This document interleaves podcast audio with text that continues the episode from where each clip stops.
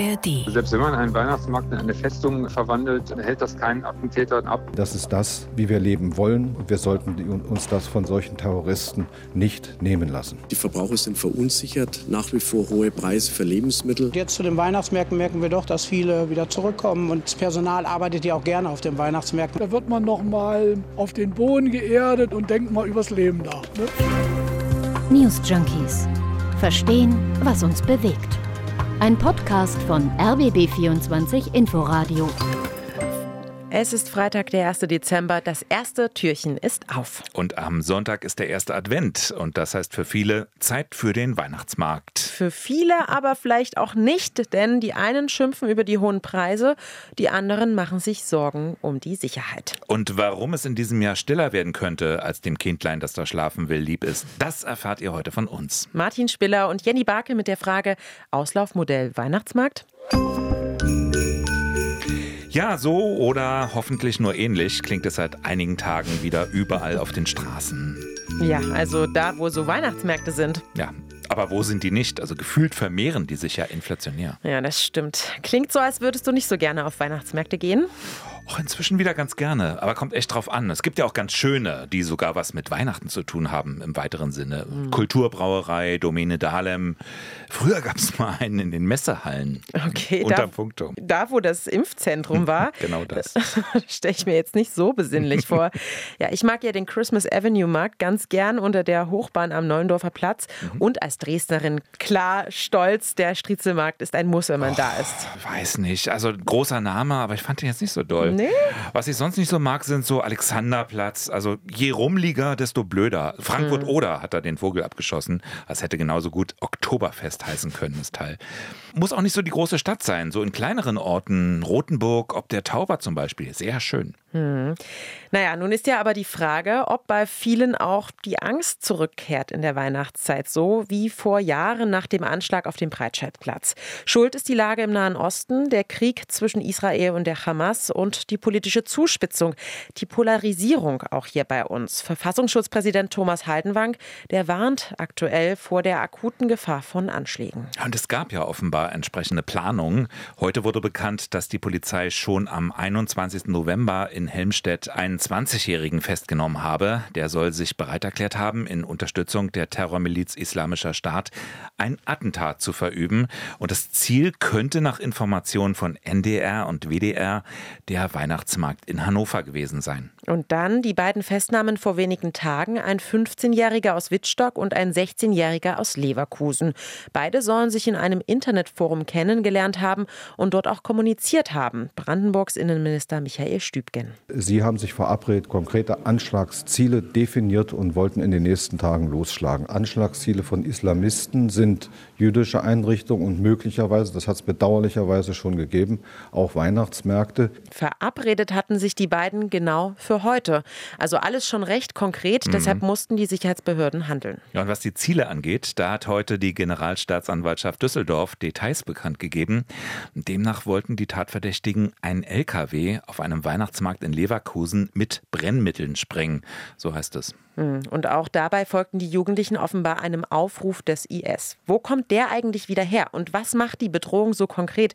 Das hat in Radio 1 vom RBB der ARD-Terrorexperte Michael Göttschenberg erklärt konkret deshalb, weil ähm, man eben jetzt auch mitbekommt, dass die einschlägig bekannten islamistischen Terrororganisationen Al-Qaida und IS, die eigentlich ideologisch äh, mit der Hamas gar nichts zu tun haben, jetzt doch diese Situation nutzen, um ihre Anhänger zu emotionalisieren, zu motivieren und eben dazu zu bringen, dann doch äh, vor Ort äh, zu Hause Anschläge zu verüben. Die Behörden seien deshalb wachsam, hätten aber auch nur die Option, möglichst die bekannten Gefährder genau zu beobachten.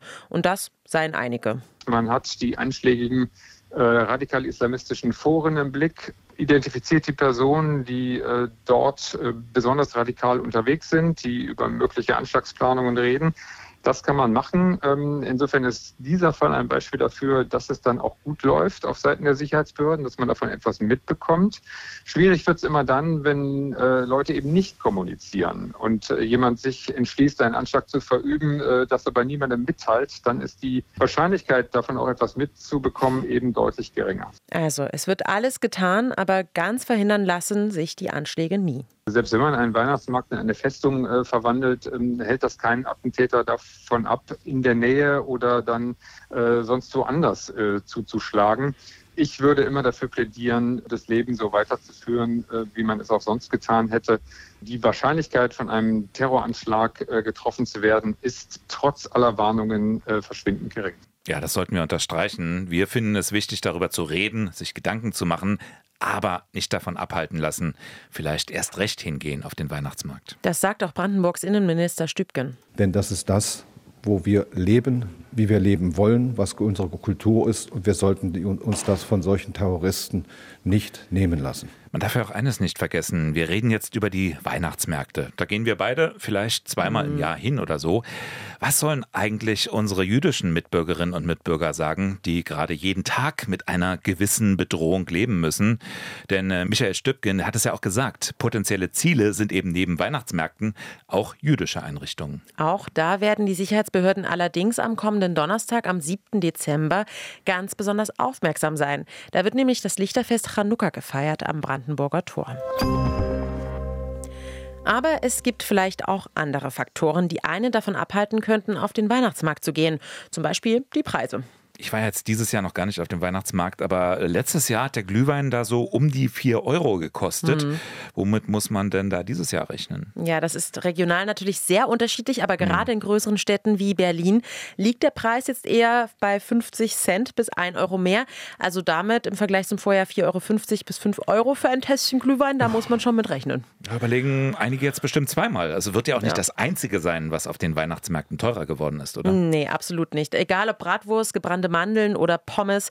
Die Händler heben die Preise an. Einfach schon, weil die Einkaufspreise so hoch liegen. Da müssen die Besucherinnen und Besucher schon echt tief ins Portemonnaie gucken, wie auf dem Berliner Weihnachtsmarkt Winterzauber in Lichtenberg. Ja, 5 Euro für so eine Spiralpommes ist schon ein bisschen happig. Ich bin drei Geschäfte gefahren und dann blieb noch was für Essen und so übrig. Mit 20 Euro ist man eigentlich ganz gut versorgt. Der weiße Glühwein ist teurer, der kostet 5 Euro. Wenn du was willst, musst du nur bezahlen. Mal ein Glühwein der gehört dazu. Und eben nur einen und früher haben wir drei oder zwölf getrunken. old.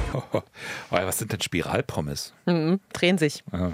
Wie der Glühwein. Klingt jetzt aber alles nicht so, als würde niemand mehr kommen auf die Weihnachtsmärkte, oder? Ja, das finde ich auch erstaunlich. Trotz Inflation lockt es die Leute auf die Weihnachtsmärkte. Der Veranstalter vom Berliner Winterzauber, Martin Blume, glaubt, dass das daran liegt, dass die Menschen schon daran gewohnt sind, überall ein bisschen mehr zu blechen. Wenn sie hierher kommen, dann sehen sie, ah ja, der Glühwein ist 50 Cent teurer geworden. Er hätte ja auch ein Euro oder zwei Euro teurer werden können.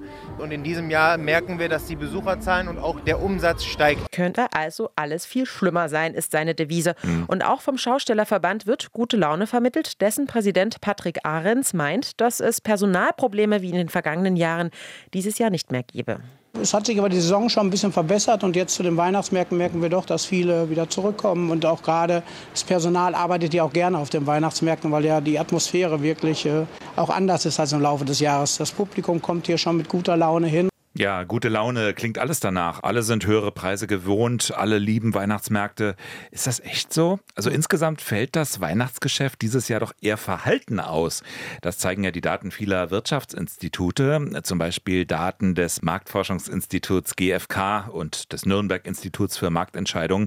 Als Grund gibt der Konsumexperte Rolf Birkel an, dass die aktuelle Weltlage doch sehr auf die Konsumstimmung drückt. Die Verbraucher sind verunsichert, nach wie vor hohe Preise für Lebensmittel, das heißt hohe Inflation, aber auch die Krisen, die wir derzeit äh, zu verzeichnen haben, das sorgt doch für Verunsicherung. Die Zukunftsängste sind nach wie vor doch recht groß. Ja, und die Lust auf teure Geschenkkäufe, die ist offenbar vielen vergangen. 250 Euro sind das nach pessimistischen Umfragen der Wirtschaftsprüfungsgesellschaft Ernst Young nur noch. Der niedrigste Wert seit 2014. Wobei die Zahlen auseinandergehen. Der Handelsverband Deutschland HDE spricht von 295 Euro im ja, Schnitt. Aber selbst mit diesem optimistischeren Wert, das ist noch lange nicht das Vor-Corona-Niveau. Und das hat ja auch Konsequenzen für die Unternehmen. Also zum Beispiel steckt der Spielwarenhersteller Playmobil. Der steckt in der Krise. Der Mutterkonzern, die Horst Brandstätter Group, die will weltweit 700 Stellen abbauen. Dabei soll es sich aber um konzerninterne Probleme handeln. Ja, aber die Herausforderungen, die bleiben für die gesamte Spielwarenbranche. Das sagt auch Julia Gräber vom Spielwarenhändler Vedes. Durch die wirtschaftlichen Rahmenbedingungen, die gestiegene Inflation sind die Konsumenten viel preissensitiver. Und auf der anderen Seite sind natürlich die Kosten gestiegen, nicht nur für die Hersteller in der Produktion, sondern auch im Handel, wenn man an Energie, Miete, Transportkosten denkt. Also die Folgen für die Unternehmen, die können drastisch sein, nicht nur im Spielwarenbereich. Der Kreditversicherer Allianz Trade, der zählt dieses Jahr so viele Großinsolvenzen wie lange nicht mehr. Zum Beispiel in der Modebranche. Betroffen sind unter anderem Gary Weber oder die Einzelhandelskette Peak und Kloppenburg.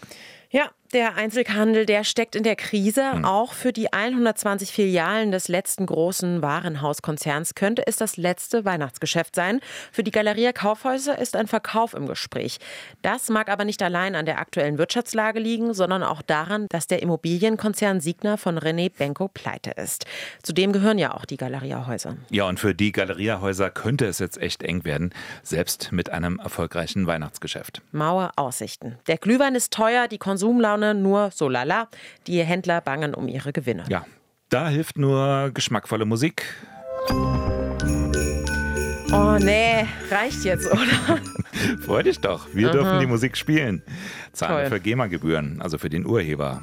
Also das dürfen die Weihnachtsmärkte zwar auch, aber da gab es in den letzten Wochen einen Schock, erzählte Hans-Dieter Laubinger, Veranstalter des Marktes am Neptunbrunnen. Ich finde es ja gerecht, dass jemand, der etwas geschaffen hat, dass er dafür auch entlohnt wird. Das ist ja wohl auch das Recht desjenigen. Aber das jetzt hier, was jetzt hier kommt, geht über das Ziel hinaus. Ja, die Kosten, die hatten sich nämlich teilweise um das Hundertfache erhöht. Das Problem ist die Berechnungsgrundlage, denn dafür herangezogen wird die gesamte Fläche des Weihnachtsmarktes. Also auch wenn man die zarten Klänge nur rund um eine einzelne Bude hören kann? Ganz genau. Oh. Und dann fallen natürlich je nach Weihnachtsmarktgröße ganz andere Summen an. Am Neptunbrunnen sind das immerhin 16.000 Quadratmeter. Oh.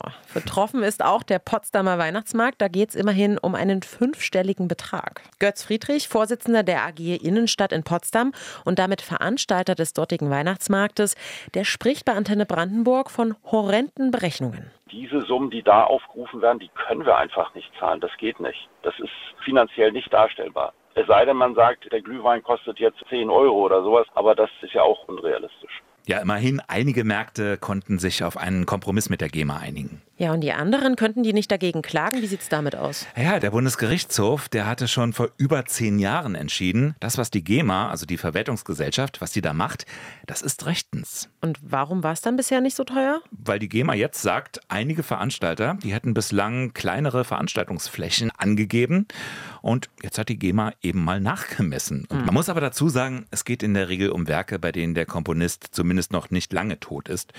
Also das hier geht